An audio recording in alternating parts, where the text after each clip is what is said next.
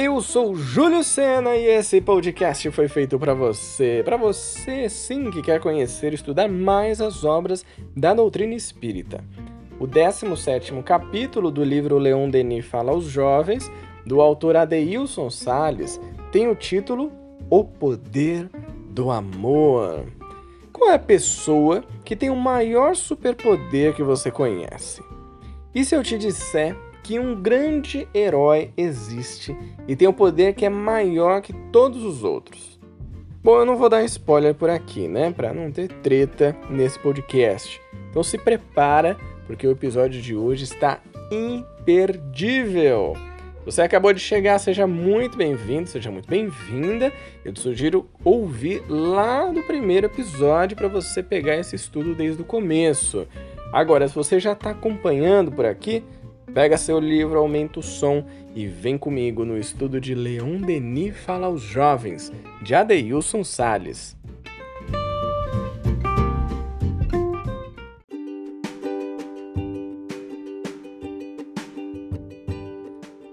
O amor é mais forte que o ódio, mais forte que a morte.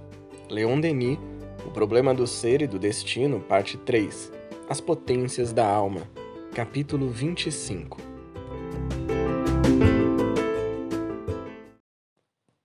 Você já parou para pensar em que tipo de poder você gostaria de ter se fosse um super-herói ou uma super-heroína? Pois é, esse capítulo do livro Leon Denis Fala aos Jovens é O Poder do Amor. Vamos falar um pouquinho sobre este grande poder que existe na humanidade. Então, vamos para o nosso estudo de hoje. O Adeilson começa o capítulo assim: Quando usamos o poder do amor em qualquer situação, derrubamos as grandes muralhas das nossas dificuldades. Em alguns momentos, qualquer jovem gostaria de ter um superpoder para superar os obstáculos da vida. Isso é verdade, né? Quanta coisa que a gente passa que a gente pensa assim, meu, se eu tivesse um superpoder, e pode ser um poder de transparência, pode ser o poder de ter uma super inteligência ou até de querer fazer sumir alguma pessoa. Mas não temos, né? Temos outros poderes para serem desenvolvidos. E aí ele continua assim: Ao ver nas telas do cinema os personagens da Marvel, adoro filmes da Marvel. Cada um com um poder especial, ficamos fascinados pelos efeitos especiais que se revelam nas grandes produções. Se estudarmos cada personagem, poderemos observar que eles carregam em suas histórias alguns conflitos que os aproximam da nossa humanidade. O Homem-Aranha, por exemplo, foi criado pelos tios. Tio Ben e tia May, olha só. O Superman era filho adotivo. O Wolverine curtia uma tristeza imensa por causa da sua esposa, quase chegando algumas vezes à depressão. De certa forma, todos os heróis carregam alguma fraqueza, ou seja, é perrengue atrás de perrengue, não só na nossa vida, mas na vida dos super-heróis também. E acho que é interessante essa reflexão que o Adeilson trouxe, porque a gente precisa observar o histórico desses super-heróis, não só os seus feitos grandiosos. Eu diria isso até para a vida de qualquer pessoa. Talvez para você um super-herói seja um esportista que você gosta. Eu gosto muito, por exemplo, do Ayrton Senna. Para mim, ele foi um grande herói que demonstrou grandes feitos para todos nós brasileiros e para o mundo também.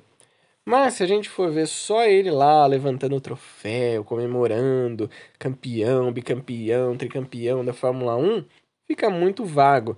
A gente tem que ver todo o esforço que foi feito, todos os desafios que cada pessoa teve que superar. Pode ser que esse super-herói para você ou essa super-heroína seja de repente alguém da divulgação espírita, do movimento espírita, algum médium, algum escritor. Nós precisamos ver também o histórico dessas pessoas. Elas não têm superpoderes, na verdade, elas passaram muito perrengue e chegaram onde chegaram. E nós podemos fazer isso inclusive com um grande super-herói que já passou por aqui, e olha só o que o Adeilson vai falar. Todavia, existe um herói que possui um poder único e é o mais poderoso de todos. Na verdade, ele é um herói irritante, porque você o agride 70 vezes e ele te perdoa 70 vezes 7 vezes.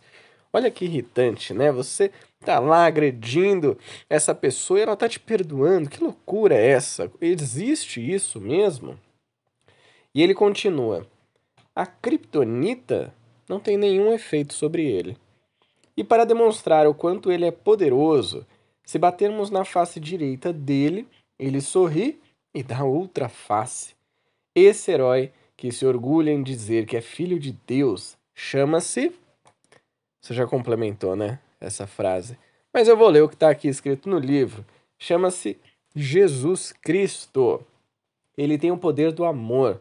Por isso, o tempo não apagou e jamais apagará a sua mensagem. Realmente, com um poder desse, e com a aplicação desse poder no mundo, fica difícil esquecer a passagem de um ser tão evoluído e tão iluminado quanto Jesus. Em seu evangelho, continua aqui o Adeilson, Jesus nos diz que somos herdeiros do poder do amor. Porém, para assumirmos essa força, precisamos vencer os inimigos que existem dentro do nosso coração: orgulho, inveja, vaidade, são alguns desses malfeitores que se esforçam para levar muitos jovens ao suicídio, para que eles não descubram que fazem parte da Liga do Evangelho. Eu adorei isso aqui. Liga do Evangelho, que é o grupo que reúne os heróis que já assumiram o poder do amor. Você já pensou que legal fazer parte de uma liga de heróis? O que o Adeilson está colocando aqui é que sim, a gente pode fazer parte dessa liga de heróis, mas são os heróis do Evangelho que vão trazer o poder do amor, mas também o poder da caridade, o poder da paciência, da benevolência, do perdão, da indulgência. Vai dar um trampo aí pra gente, né? Para conseguir se desenvolver nisso. Não é algo fácil, não é algo que cai do céu, que do dia para noite você se transforma nesse grande herói, nessa grande heroína na verdade, leva um certo tempo, como levou para Jesus também. É claro, você acha que Jesus já chegou topzera? Não, ele foi aprendendo com as suas encarnações, com as suas experiências, para chegar no nível em que ele estava quando reencarnou aqui na Terra. E hoje, com certeza, está muito melhor. E o Adeilson termina assim. Leon Denis sabia dessa verdade, por isso nos falou: o amor é mais forte que o ódio, mais forte que a morte.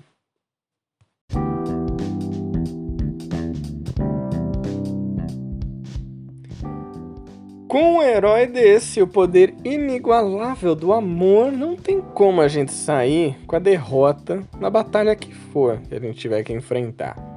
E o melhor de tudo é que a gente também consegue adquirir esse superpoder. Eu só não disse que seria fácil, né?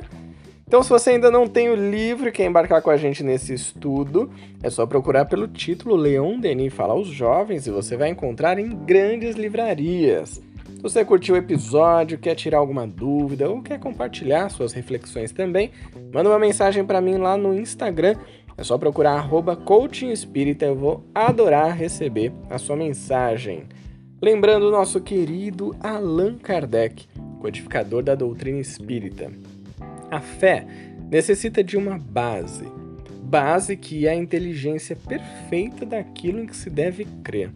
E para crer, não basta ver, é preciso, sobretudo, compreender. E aí, bora estudar o Espiritismo? Eu vejo você no próximo episódio. Um grande abraço. Tchau!